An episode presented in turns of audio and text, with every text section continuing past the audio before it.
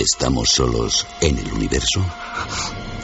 Tengo, tengo, tengo miedo de salir a la calle. ¿Existen seres inteligentes más allá de las estrellas? Necesito ayuda. No, no sé cómo enfrentarme a esto. Son preguntas que siguen sin respuesta. Me da miedo dormir. Pero muchos tenemos un palpito. ¿Y si vuelven? Por eso, la noche del sábado 9 de junio, estaremos todos juntos, mirando al cielo. Alerta OVNI 2012. Alerta OVNI 2012. Milenio 3. Cadena Ser.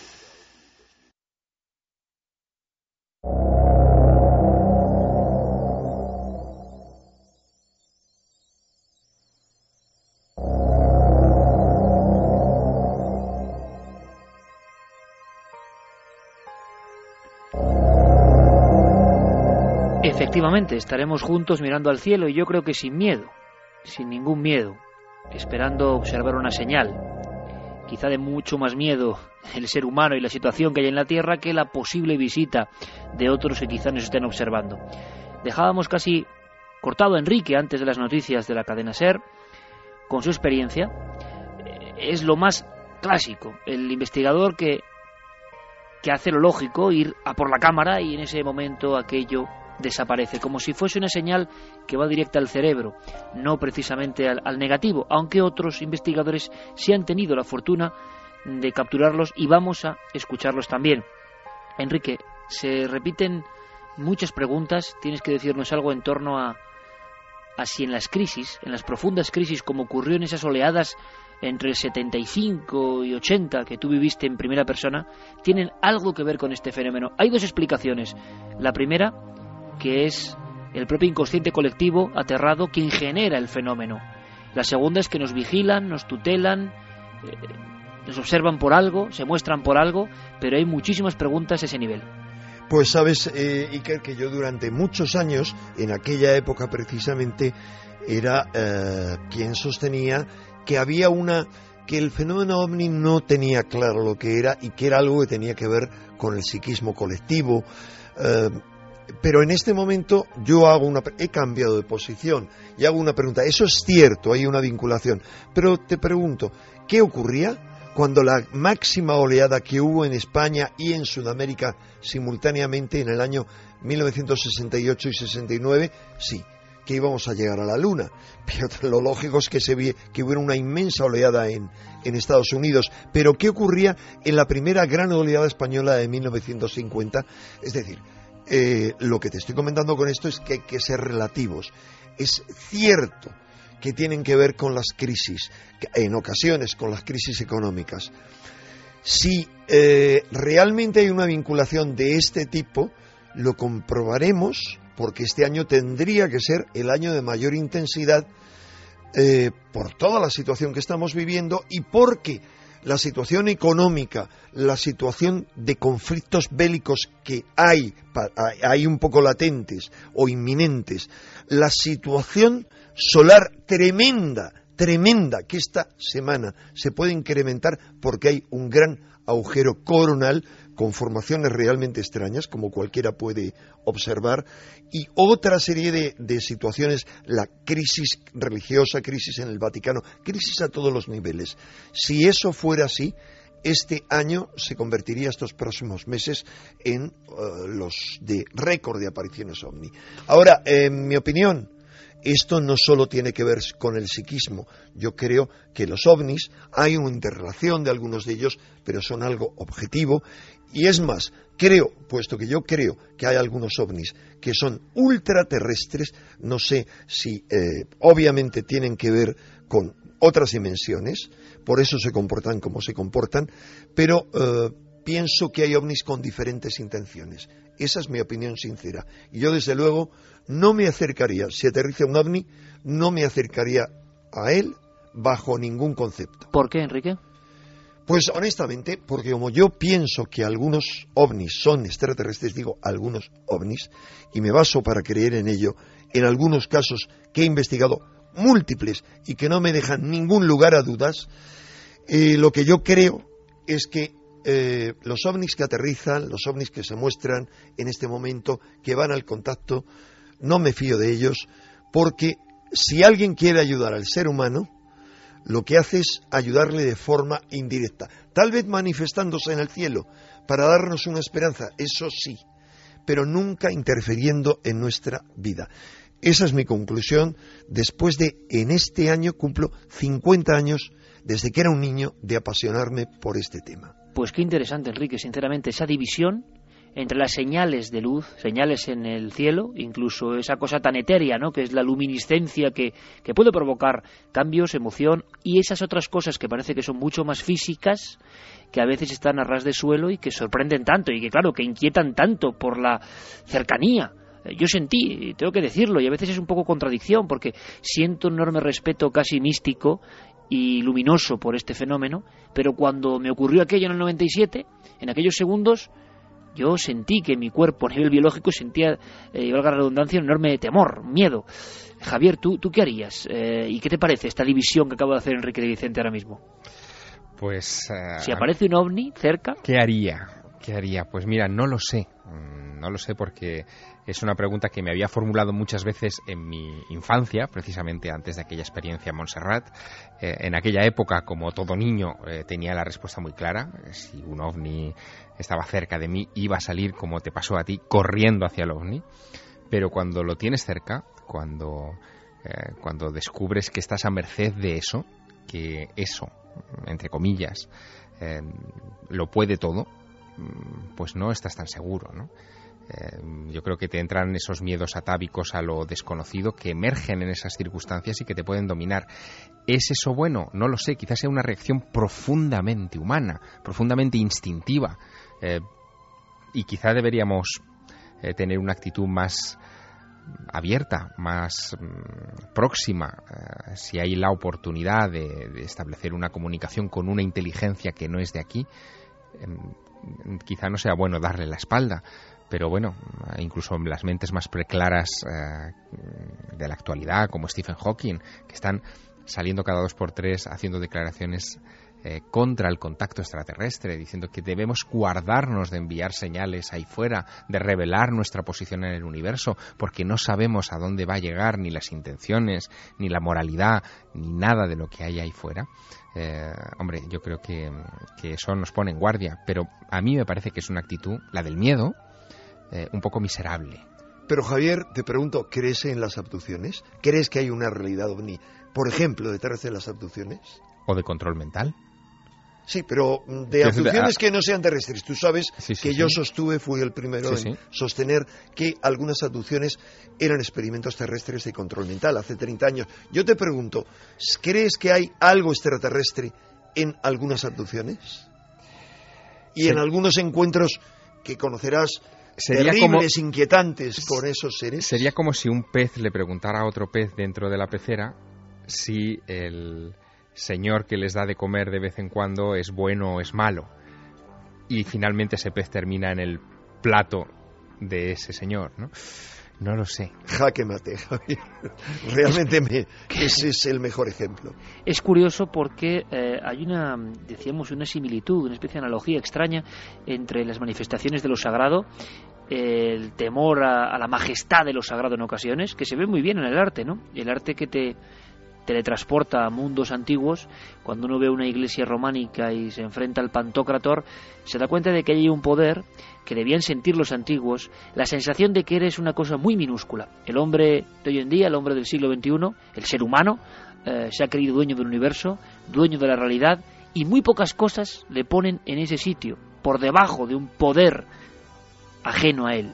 Y da la sensación, cuando uno escucha ciertos testimonios cercanos, que el investigador o el testigo sienten eso. Eso que a veces verbalizan mejor o peor, pero es como que no tienen el control de la situación. Algo muy grande y que no es un poder bélico, militar, un poder político, económico, no, no, que tiene que ver con otra cosa y que es muy grande, se está aproximando. Es una sensación eh, muy curiosa y es un paralelismo que uno observa al escuchar muchísimos testimonios. Testimonios, por ejemplo, como el de Luis José Velasco, nuestro compañero Luis Javier Velasco, que estará en Gran Canaria, que tuvo la oportunidad hace tan solo un año, y son casos muy recientes, ¿verdad?, de fotografiar un ovni. Esa especie de, de como medalla, ¿no?, que todos hemos querido tener la mayoría sin suerte. ¿Qué le pasó en el sur de Gran Canaria? Un complejo hotelero de lo mejorcito que hay, con todos sus balcones iluminados. Bueno, yo estaba cenando en uno de los apartamentos de, mi pareja y vimos una luz roja que, que se elevó desde el mar. Bueno, como yo tengo el título de patrón de embarcación de recreo, pues obviamente pensé que eso era una bengala de SOS, es una de las señas de, socorro en el mar. Claro, si ahí hay un puerto deportivo en ese complejo hotelero, a mí no me extrañó nada. Lo que me dejó fascinado fue que aquella bola de luz se quedó planeando totalmente estática, disfrutando de, su paseo por encima del complejo con total gracilidad y luego se perdió para un barranco. Luego eh, seguimos cenando, digo, mira, es que eso, eso no puede ser normal, una bengala cae, cae punto porque porque tiene peso y alguna incluso está con paracaídas para frenarla. Aquello estaba flotando, pero la mar de gusto.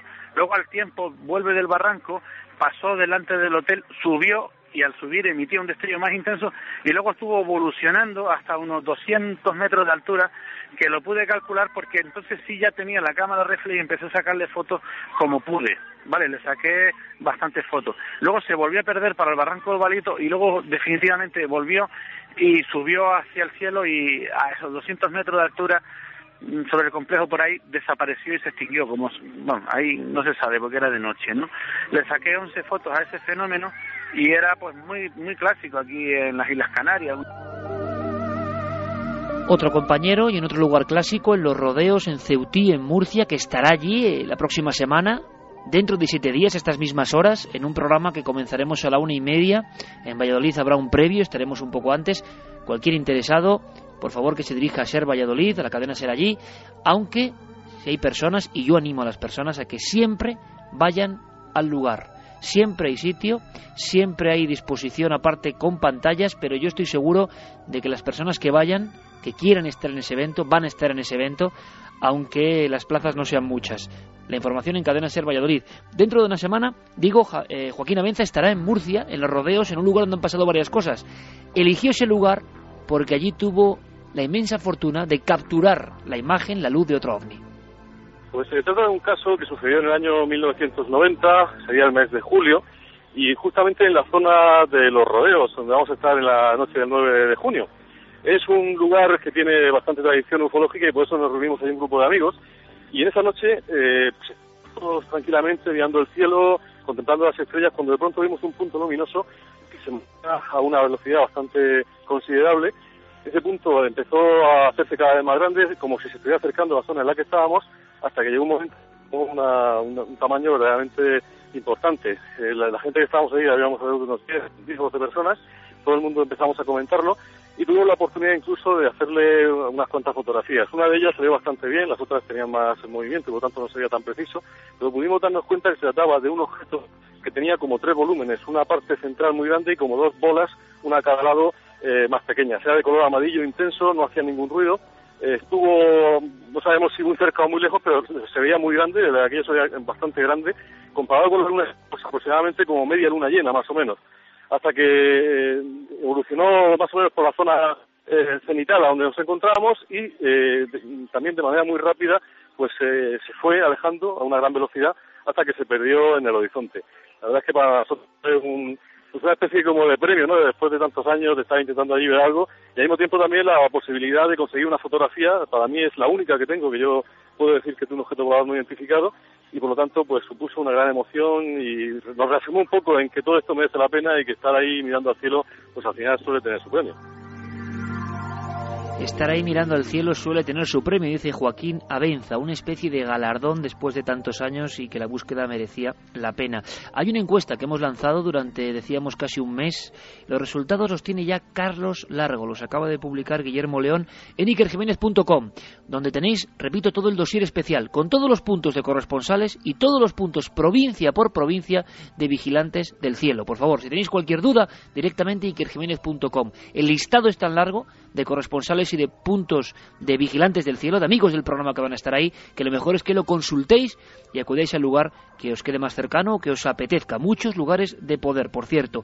Carlos, eh, ¿qué dice la encuesta, a día de hoy, estudio sociológico durante un mes, vamos con los porcentajes, simplemente, en el número de votos, porcentajes, lanzábamos dos preguntas, dos cuestiones clave. Desde luego los datos son muy suculentos, Iker. La primera encuesta que poníamos en ikerjiménez.com era la siguiente. ¿Qué son los ovnis? Pues en primer lugar está con 41,8% de los votos las naves extraterrestres. En segundo lugar, 21,1% de los votos confusiones y fraudes. Tercer lugar, entidades de otras dimensiones, el 13,6%. Artefactos humanos secretos en cuarto lugar, 13,4%.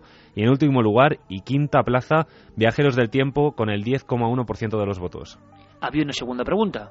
¿Se verán ovnis en la noche del 9J? Los resultados son los siguientes. El sí se lleva el 58,5% de los votos y el no el 41,5%. Enrique Javier, opiniones sobre esta encuesta elaborada durante un mes con muchos miles de votos eh, y que demuestran de nuevo la división enorme que hay ¿no? ante la perspectiva de este tema. O lo amas o lo odias.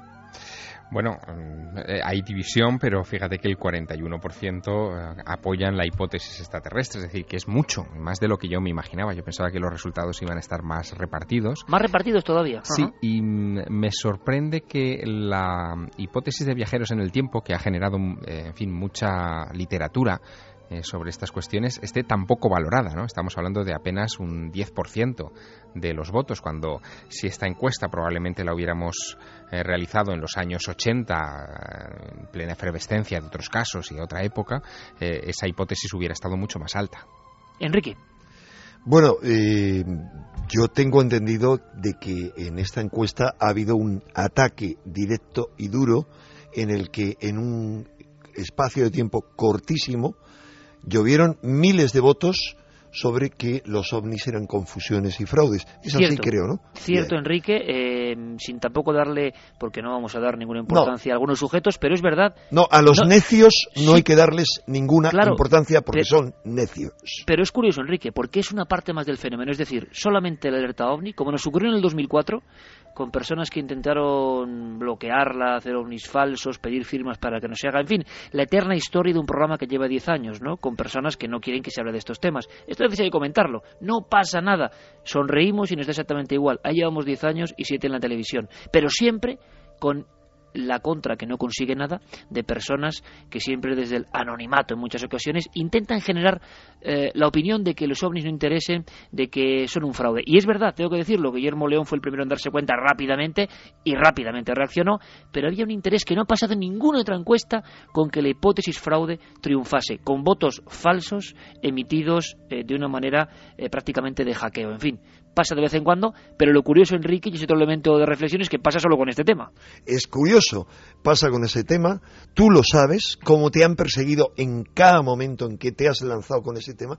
No hace falta más que abras además el Facebook para que veas que hay gente, aún gente, buena gente, seguidores del programa, que les fastidia y les molesta el tema. Mira, cuando hicimos, hemos hecho dos encuestas en la revista Año Cero, y curiosamente, hay una cantidad, en el único tema que hay una polarización de eh, ¿quieres que se toque este tema sí o no? Que se toque más o menos, es en el tema ovni. Hay una cantidad de gente enorme, fanática del tema ovni y otra gente totalmente rival. Y yo me pregunto por qué es esto. Eh, yo creo que obedece a, a causas profundas, pero cuando hay tanta gente, esta que ha, que ha hecho el hackeo, como otra gente que ridiculiza, que ataca duramente, eso me está recordando a muchas escenas históricas en que ha habido una resistencia tremenda a cualquier avance, a cualquiera que quería salirse del tiesto. Es eh, en épocas se ha perseguido. Yo creo que hoy, que hoy lo harían. Si pudieran perseguirlo y encarcelar a la gente que es disidente, lo harían si hubiera Inquisición, los perseguirían. No pueden hacer otra cosa más que intentar que se prohíba hablar de esto en cualquier institución o incluso en la radio. O sea, es curioso, intentar Enrique, contarlo. Sí, sí, es muy curioso lo que estás contando y parte del fenómeno, el fenómeno va más allá de las observaciones, pero, pero existe ese, ese resquemor al tiempo que, notamos que hay un enorme eco ¿no? en las personas que, que, están deseosas de que se hable del asunto y de contemplar algo. Y, siempre ha sido así. Eh, prácticamente desde, desde el inicio de la investigación ufológica ha habido esta especie como de, de, pequeñas chinitas en el camino eh, y que algunos piensan que, tiene que ver incluso con la censura que hubo eh, tiempo atrás para que no se hablase con claridad del fenómeno ovni. Y lo estamos viviendo y está ocurriendo ahora. Y tengo que decir que ocurrió en la anterior alerta, que no pasa absolutamente nada y que es más, lo analizamos como un elemento propio de la sociología de lo que es el fenómeno ovni. Yo te pregunto muy sinceramente, os pregunto a los dos. Por lo tanto, ser creyente en los ovnis, sea lo que sea eh, lo que haya detrás, la entidad que hay detrás, ser seguidor de la fantasía y lo mágico que nos inspira el fenómeno ovni, eh, es ser un rebelde hoy en día. Bueno, eh, te convierte en una persona potencialmente peligrosa para un y sistema. políticamente muy incorrecto, Exacto, para un, para un sistema que busca el control del ciudadano en, términos absolutos. ¿no? Eh, evidentemente, alguien que tiene una vía de escape, que tiene ideas trascendentes, que deja margen ya no solamente a la fantasía, sino a algo que, en fin, que, casi el cálculo de probabilidades nos da la razón. Es imposible, y lo estamos viendo ya incluso en boca de científicos de nivel, es imposible que seamos la única inteligencia en el universo. Imposible.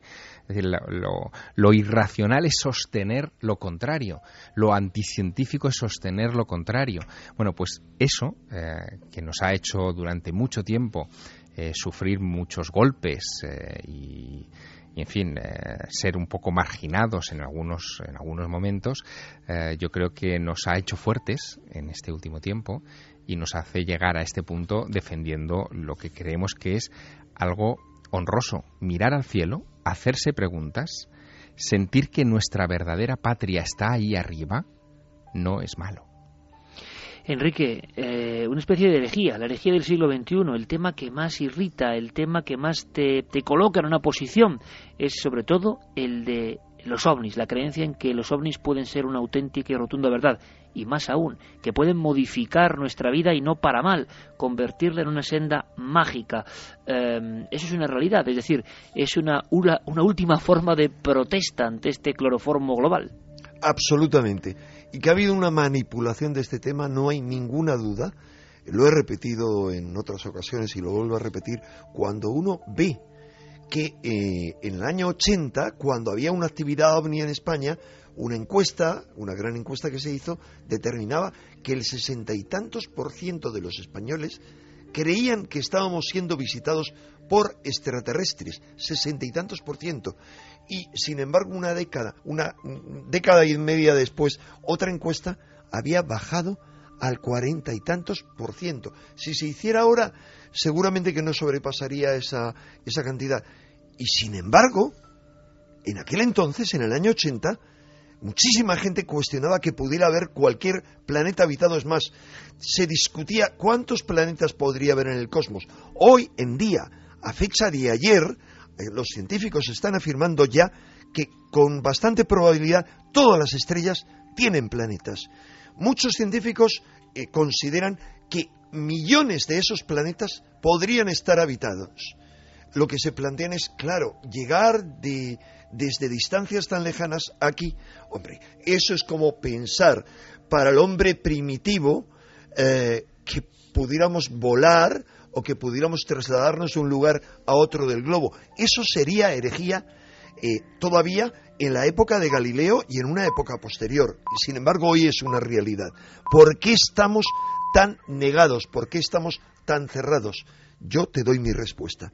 Porque nos están embruteciendo, nos están hipnotizando, porque no interesa que despertemos, ni siquiera cuando nos vemos convertidos en esclavos eh, en el tema económico a costa de unas cosas absurdas, ridículas, que no se castiga a los verdaderos culpables, seguimos inermes, pero seguimos inermes en todos los terrenos. Yo creo que el que estén ocurriendo tantas cosas este año en ese terreno, en el terreno religioso y en tantos otros, es para que al menos una parte de la humanidad despierte. Y en eso, para mí, tienen mucho que ver los ovnis, por eso Iker creo que el haber convocado justo esta semana esa alerta ovni es algo maravilloso que solo podía venir de alguien que se ilusiona y se entusiasma con todo lo que hace y que empezó entusiasmado con el tema ovni como tú.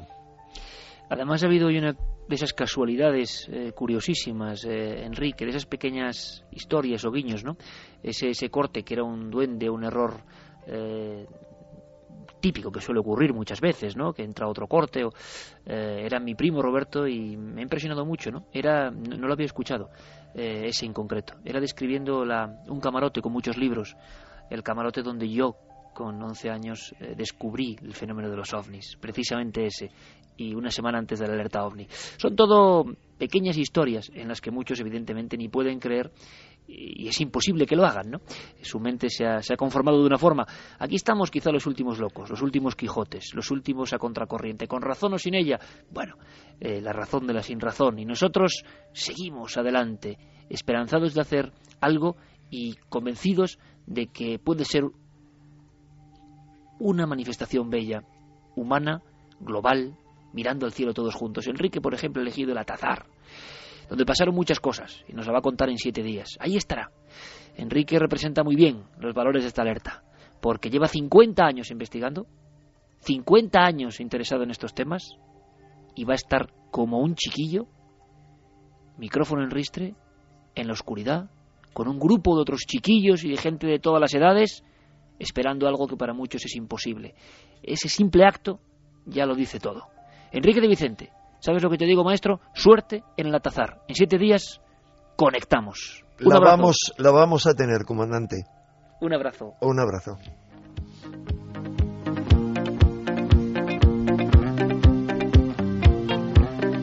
Javier, compañero, gracias. Estarás a nuestro lado, junto a Carmen, junto a mí, junto a toda la redacción, por supuesto. Santi, Javi, Fermín, Carlos, Noel, todos juntos, un gran equipo y gracias por el enorme regalo. Yo lo considero así, de verdad. No sé cómo lo considera el público. Yo sé que muchos eh, habrán sentido una vibración especial. Gracias por, por ese enorme cuaderno sonoro que hoy hemos desplegado de forma especial.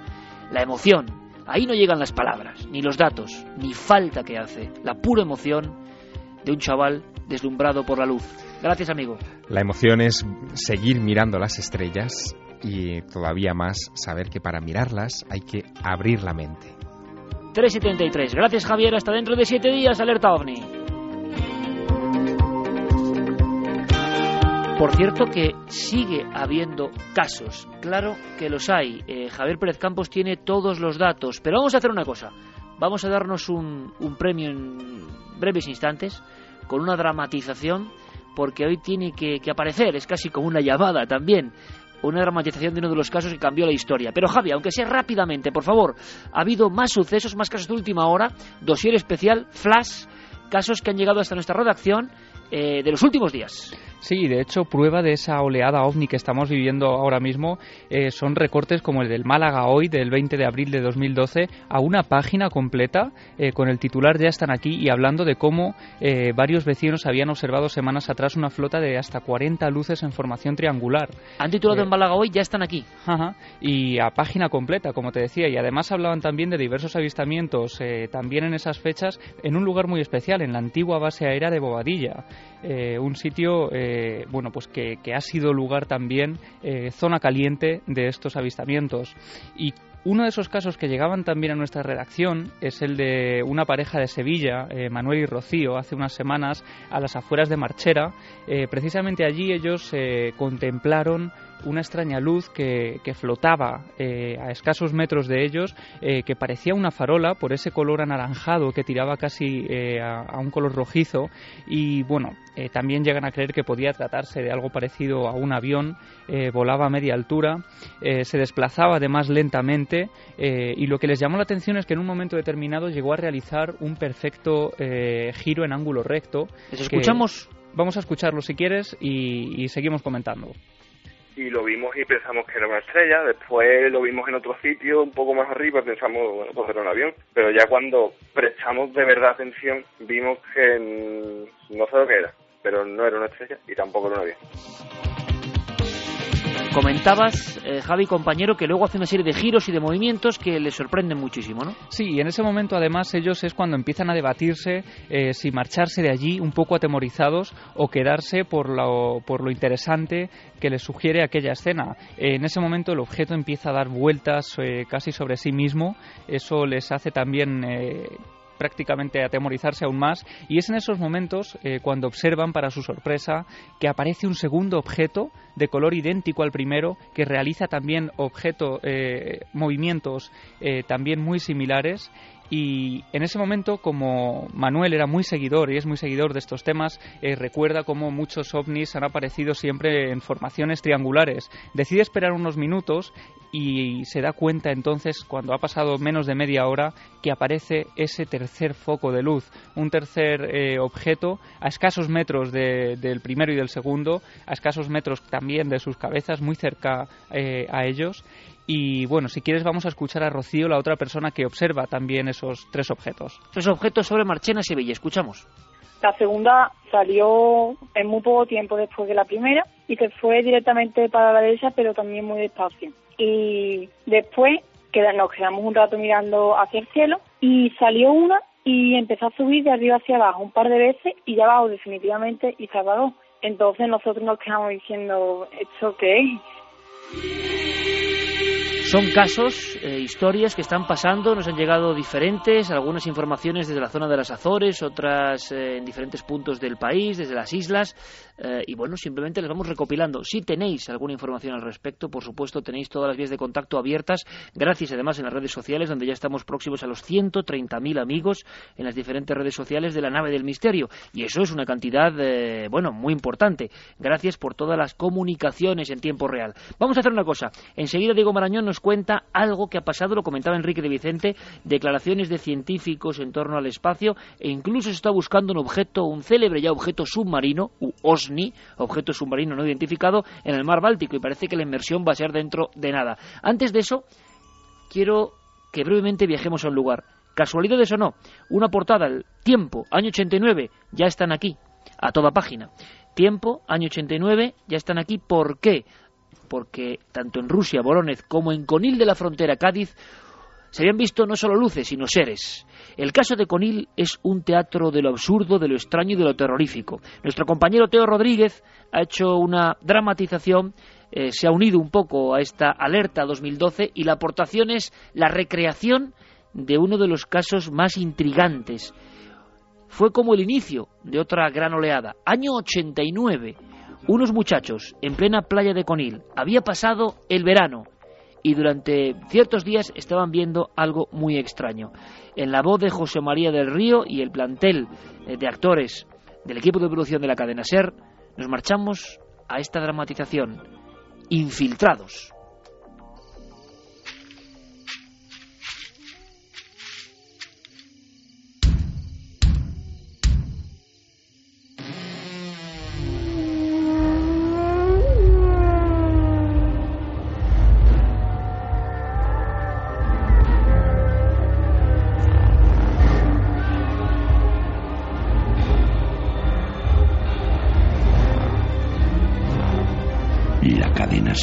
Presenta.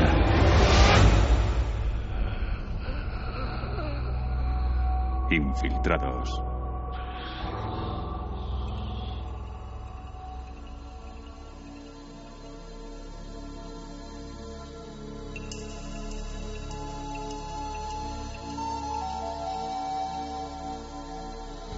Septiembre de 1989.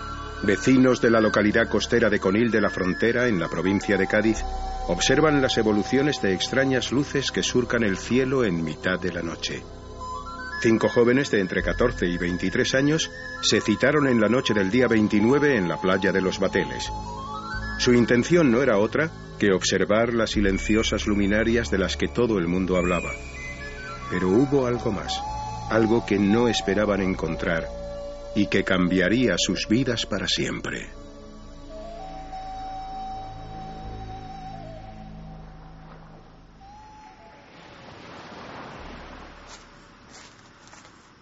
¿Ves algo, Pedro? No, de momento no. ¿Crees que las veremos hoy? Son casi las ocho y media. Todavía hay tiempo. ¿A qué hora aparecieron el otro día? Eh, un poco más tarde. Tranquila, que aparecerán, estoy seguro. Déjame mirar a mí. Quita, estate quieto, anda. Los prismáticos no son tuyos. Sentados en la arena, con los ojos clavados en las estrellas. Mira allí. Allí Pedro. ¿Dónde? Justo encima del cabo. ¿Lo ves? Pedro se puso de pie sin separar los prismáticos de sus ojos. Sí, sí, lo veo. ¿Qué es? ¿Es una de las luces? Tío, qué pasada. Tiene luces dentro, es una especie de media luna. Tiene puntitos rojos. Se mueve. Va al pueblo, ¿no? Va despacio. Se mueve despacio. ¿Otra? ¿Otra allí? ¿La veis? ¿La veis? Isabel se refería a una segunda luz que apareció justo por encima de ellos, emitiendo una serie de fogonazos. ¡La veo! ¡La, la, veo! Allí, sobre el puerto. Esa es otra. ¡Ah, ¡Qué pasada! Oh, ¡Es increíble! Mira, mira, mira. Es alucinante. Esta se ha parado. Está quieta. Es azul, ¿no? La del puerto sí se mueve. Alucinante, tío. Durante unos minutos contemplaron las evoluciones de los destellos en el cielo. Cuando disfrutaban del espectáculo, a unos 50 metros, vieron algo que no esperaban encontrar y que surgió de la oscuridad. Pero, pero qué, qué, qué es eso de... Son dos tíos, ¿no? Eso no son dos tíos. ¿Es la policía? Lo que Pedro Sánchez vio a través de las lentes no era la policía, tampoco eran hombres. Cada segundo que pasaba, estaba más convencido de que aquellas figuras no eran humanas. Tío, vienen hacia aquí. Estate quieto, Pedro. Vámonos, vámonos de aquí. Isabel, Loli, no os mováis, ya han parado. Pedro, ven aquí. Cerrad la boca y agachaos. Agáchate, Lázaro. Aquellos seres se acercaron con un torpe caminar a poco menos de 20 metros de los chicos. Se trataba de dos figuras que superaban los dos metros de altura, ataviadas con vestimentas blancas que cubrían por completo su cuerpo. Su cráneo era completamente blanco, sin pelo y sin facciones. No os mováis. No digáis nada. ¿Qué hacen? Se han dado la vuelta, ¿no? Pedro, dime que se han dado la vuelta. Se han girado a la luz del puerto. Quiero irme de aquí. Los humanoides dieron la espalda a los jóvenes. Un instante después, una nueva luminaria celeste se desplomó del cielo hasta casi colisionar con los extraños seres. ¿Qué demonios hacen?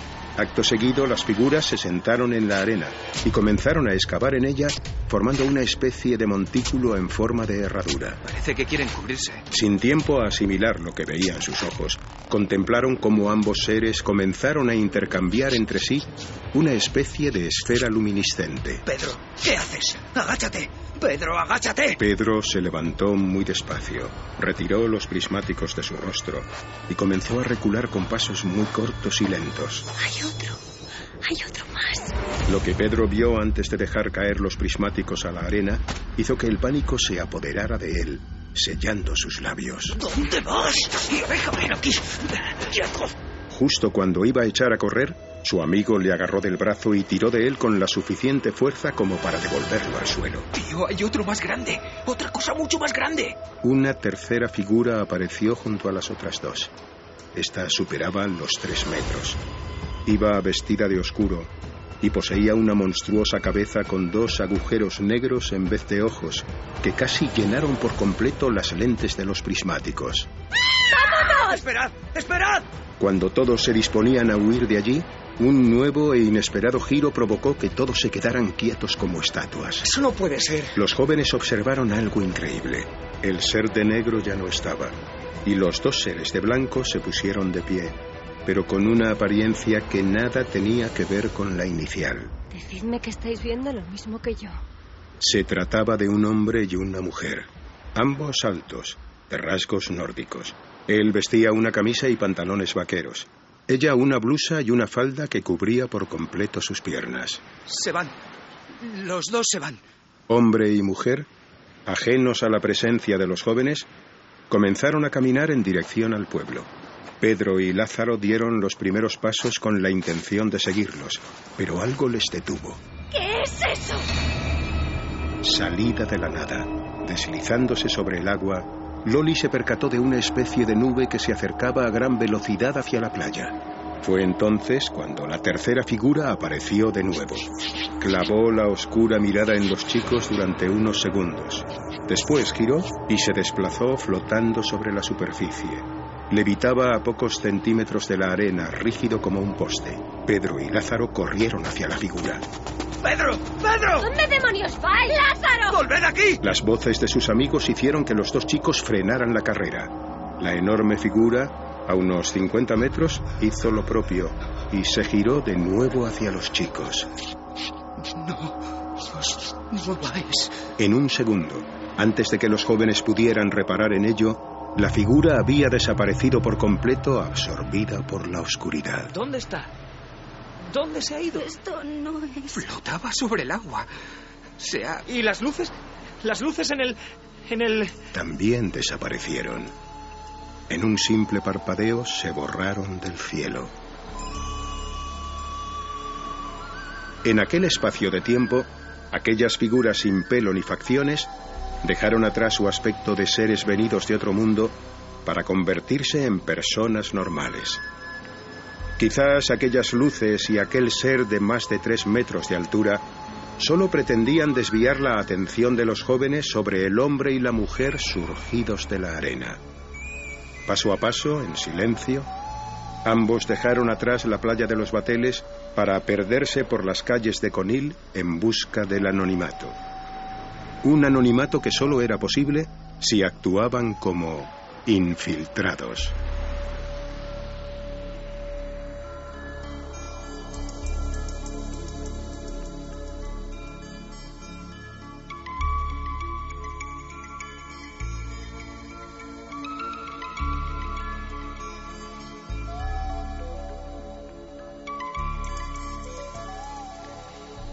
...1989, Playa de los Bateles, cinco jóvenes, interpretados por Iván Jara, Sandra Jara, Fran Jiménez, Elisa Chía y Alberto Viciana, con el maestro José María del Río, inimitable en esa narración, en esa voz en off. Coordinación de Mariano Revilla, montaje de Alfonso Sanz. Un viaje de ocho minutos a un encuentro. ¿Infiltrados? Nunca lo sabremos. Lo cierto es que aquellos chicos nunca podrán olvidarlo. Sintieron que estaban, que estuvieron cerca de algo extraño, poderoso, misterioso y que por algún motivo se presentó ante ellos. 1989, un caso que ya es clásico, encuentro del tercer tipo en Conil de la Frontera. Y ahora no el calero, sin perder un minuto, nos marchamos porque hay noticias que tienen que ver con la vida extraterrestre en el espacio y quizá en el mar, con Diego Marañón.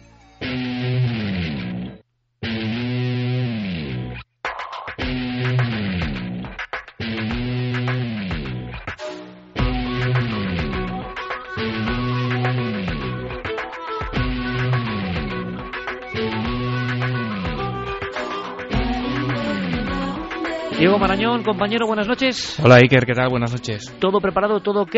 ¿Todo perfecto en la cueva del Soplao, en el exterior, en Cantabria? Todo perfecto ya con la, con la cuenta atrás. Ya, y con la emoción, ¿eh? Imagínate que aparece algo injusto en la cueva del Soplao, amigo.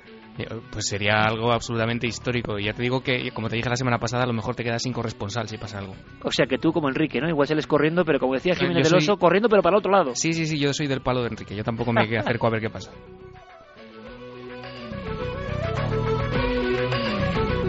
En la cueva del Soplado, en el exterior de esa cueva, en Cantabria, en una de las regiones más prósperas en el asunto ovni de nuestro país. Ahí estará Diego Marañón coordinando la alerta ovni del 9J. Faltan siete días, parece mentira. Eh, mm. Informaciones de última hora, Diego. Primero bajamos a las profundidades, ¿te parece? En el mar Báltico se ha hablado mucho de ese OSNI, ¿no? Sí, lo hablamos en el primer Milenio Red de esta temporada. Es un misterio que se remonta al pasado verano. Seguro que todo el mundo se acuerda cuando un equipo de cazatesoros, comandado por el... Eh, Terlimber encontró un extraño objeto de 80 metros de ancho en, eh, en un punto mar Báltico entre Suecia y Finlandia. ¿Qué ha pasado? Pues que ayer viernes un equipo de 13 oceanógrafos, ingenieros y buzos de aguas profundas se sumergió en el lugar equipados pues con los más avanzados dispositivos de, rastreo en una expedición que va a durar entre 6 y 10 días, Iker. Em, lo que quieren ver es si estamos ante un fenómeno natural o un objeto, digamos, desentrañar ese misterio que lleva coleando casi un año y que encontraron cuando estaban en busca de un barco naufragado. La última hora, Iker, de esta misma tarde, eh, lo hemos rastreado hace nada en la red, es que a la expedición de Peter Lindbergh les ha sorprendido un movimiento un tanto inusual en esas aguas de militares rusos y norteamericanos. Se han topado con una especie de, eh, pues de trasiego, nada habitual en esas, en esas aguas. Eh, la zona donde se encuentra ese objeto está en aguas internacionales, hay que decir que no está restringida eh, bajo ninguna ley la, la exploración de ese fondo marino. Y bueno, ellos dicen que no, nunca habían dado las coordenadas de la ubicación exacta de ese supuesto objeto, ovni, formación natural o lo que sea, así que el lugar donde se encuentra en teoría es secreto. Lo que teme este grupo de expedición y lo que habrá que comprobar es eh, si, alguien se les ha adelantado ¿no? en esa operación de, rescate. Claro, y si no hay nada, dirán por un lado que no había nada de principio. Hmm. Y quizá otros digan que, que los militares se han adelantado en esa especie de operación rescate. Sí, la operación se llama Ocean X y bueno, este equipo de investigadores está incluso en negociaciones con, Microsoft, con la empresa de informática, para que eh, retransmitir por internet la, expedición, que bueno, todavía no está nada cerrado. Esa es la última hora de esta noticia, Iker. Bueno, tenemos algún pequeño problemilla, creo, Diego, se entrecorta en algunos momentos la comunicación. Vamos a ver si sigue bien. Sí, eh, yo no sé si si ya los ovnis están operando ¿no? sobre el RD6 de nuestro compañero Diego Marañón, sabiendo que era el soplao. Vamos a ver si, si los hados no son propicios, porque ha habido noticias importantes de científicos que han declarado algo de última hora sobre vida más allá de nuestro planeta. Sí, lo ha, lo ha confirmado Didier Cuelot, que es, eh, un, es un, un, científico, ¿no? un, un un científico que ha participado además este jueves, hace dos días, en una conferencia eh, aquí en España, donde habló de, ese reto inmediato en astronomía que es encontrar un planeta fuera del sistema solar que sea parecido a la Tierra. Didier Cuelo Iker es un astrónomo suizo que junto a su compañero eh, Michel Maillot encontró en 1995 el primer planeta extrasolar. Este hallazgo eh, pues abrió una nueva línea de investigación espacial, le valió numerosos premios y lo que, lo que dice es que puede que ya un planeta con vida, pero mientras no puedan analizarse la atmósfera de ese planeta, no sabremos exactamente si eso es así eh, o no. Tenemos además la, voz del propio Didier Queloz y que si quieres lo escuchamos. Vamos a escuchar a este hombre que fue el primer hombre que descubrió planeta parecido, similar, exoplaneta de este tipo y que ahora dice que puede que hayan encontrado uno con vida. Le escuchamos. Buscar planetas en el universo no era una prioridad para la astrofísica como lo es ahora. En ese momento sentíamos que éramos pioneros. Tratábamos de encontrar el primer planeta. Veo cuánto progreso ha traído nuestro descubrimiento. Empezamos con uno y ahora tenemos más de 700. La detección de un planeta fuera del sistema solar en el que haya vida llegará algún día. Es solo una cuestión de instrumental, de inteligencia y de calidad en el trabajo. O sea, Diego, que un científico de, bueno, importantísimo nivel y gran prestigio afirma que cree que está cerca de, ese planeta con vida, lejos de, nuestro mundo. Sí, lo que dice es que para saber si eso es así, si existen vida en esos planetas que se van descubriendo, hay que decir que desde 1995 Cuelo y sus compañeros de investigaciones ya han descubierto más de un centenar de cuerpos en torno a estrellas distintas del Sol que son candidatos a albergar, vida. Lo que hay que hacer, según él, es eh, estudiar, analizar la atmósfera, porque es la propia atmósfera ¿no? la que determina la presión y la temperatura de un planeta y, por tanto, la capacidad que tiene ese planeta de albergar agua y vida. Tenemos algún, alguna pequeña anomalía de comunicación, Diego, así que lo dejamos en este punto concreto, pero era importante tener este sello, esta información. Científicos que hablan de planetas con vida e investigaciones con militares por medio bajo las aguas del mar Báltico. Última hora con Diego Marañón. Un abrazo, compañero. Un placer, Iker. Hasta luego. Y ahora, si te parece, compañero Noel Calero, vamos a volver con esa primera sintonía con la que empezábamos. Es una sintonía que sonará de los Pink Floyd, que a Noel le gusta mucho, y que sonará sin duda en alerta ovni del 9J. Estamos a cinco minutos y unos poquitos segundos de la alerta ovni.